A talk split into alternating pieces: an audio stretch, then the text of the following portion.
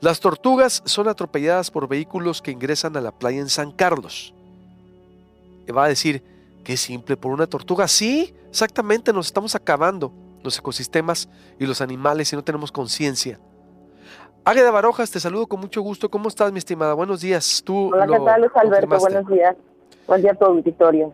Platícanos, frente a qué estamos allá, tú lo documentaste esta situación, bueno, que no es nueva, desgraciadamente. Exactamente, exactamente, y por ahí va a empezar, no es algo nuevo, desgraciadamente hemos documentado en otros sitios, no solamente en San Carlos, en el área de La Manga, sino en otros sitios de playa, ¿no? De aquí de Guaymas, incluso en lugares que poca gente llega, hemos documentado hace un año, hace dos años, este, la mortandad o la masacre, si tú quieres llamarlo así, de tortugas marinas.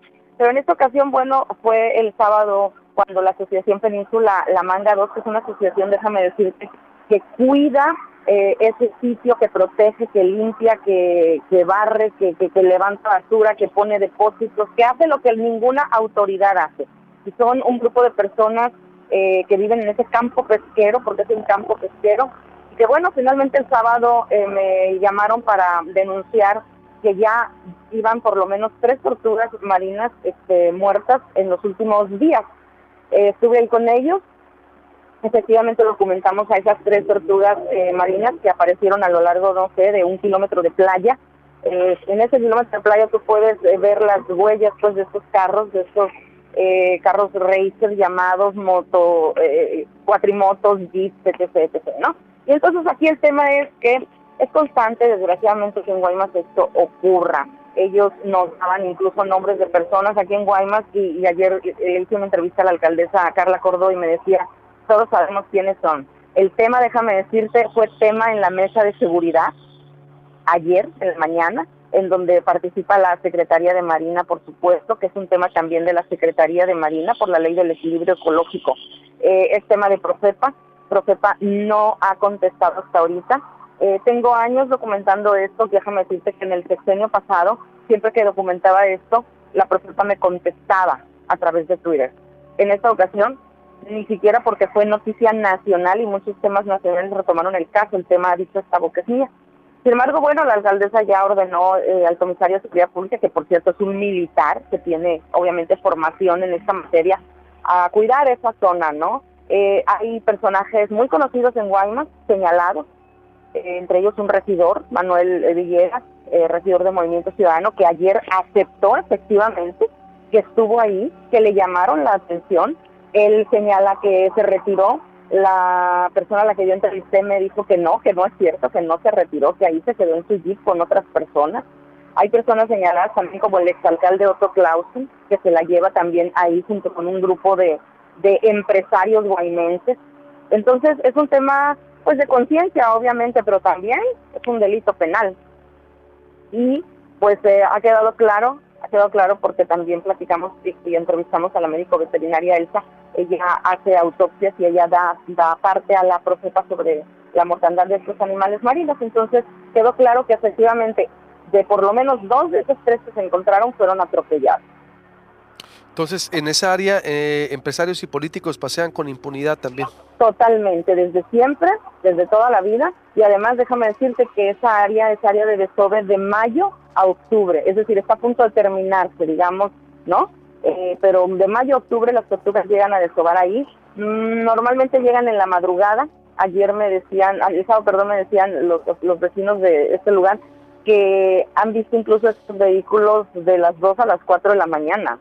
Entonces, lo, normal es que eh, vayan a desovar por la madrugada.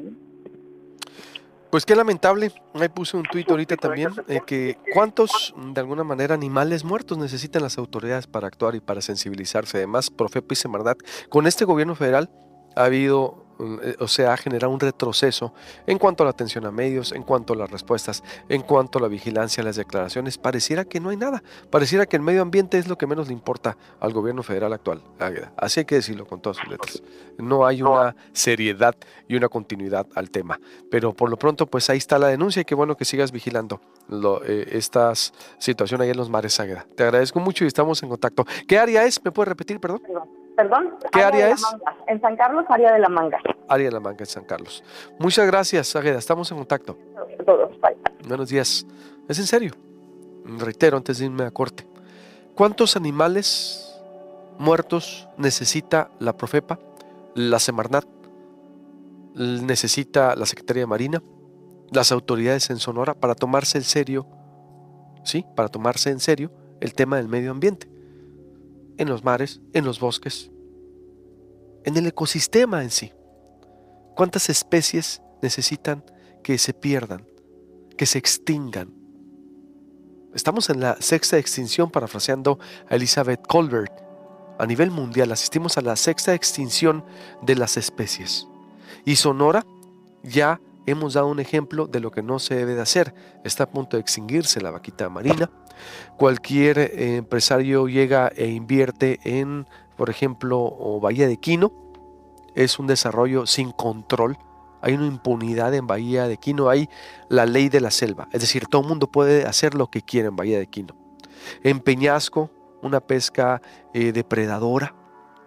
Los bosques en Sonora sin vigilancia ¿Cuándo se la va a tomar en serio el gobierno federal, la Profepa, la Semarnat y el gobierno de Sonora? ¿Cuándo va a nombrar a un procurador ambiental? ¿Usted sabe quién es el procurador ambiental? ¿Quién es la autoridad ambiental en Sonora que va a hacer frente a todo esto? Y a nivel nacional es un desdén por el medio ambiente. No hay declaraciones, no hay informes, no hay una atención a medios, no hay una atención a los usuarios. ¿Qué, queremos? ¿Estar peor para actuar? Pregunto.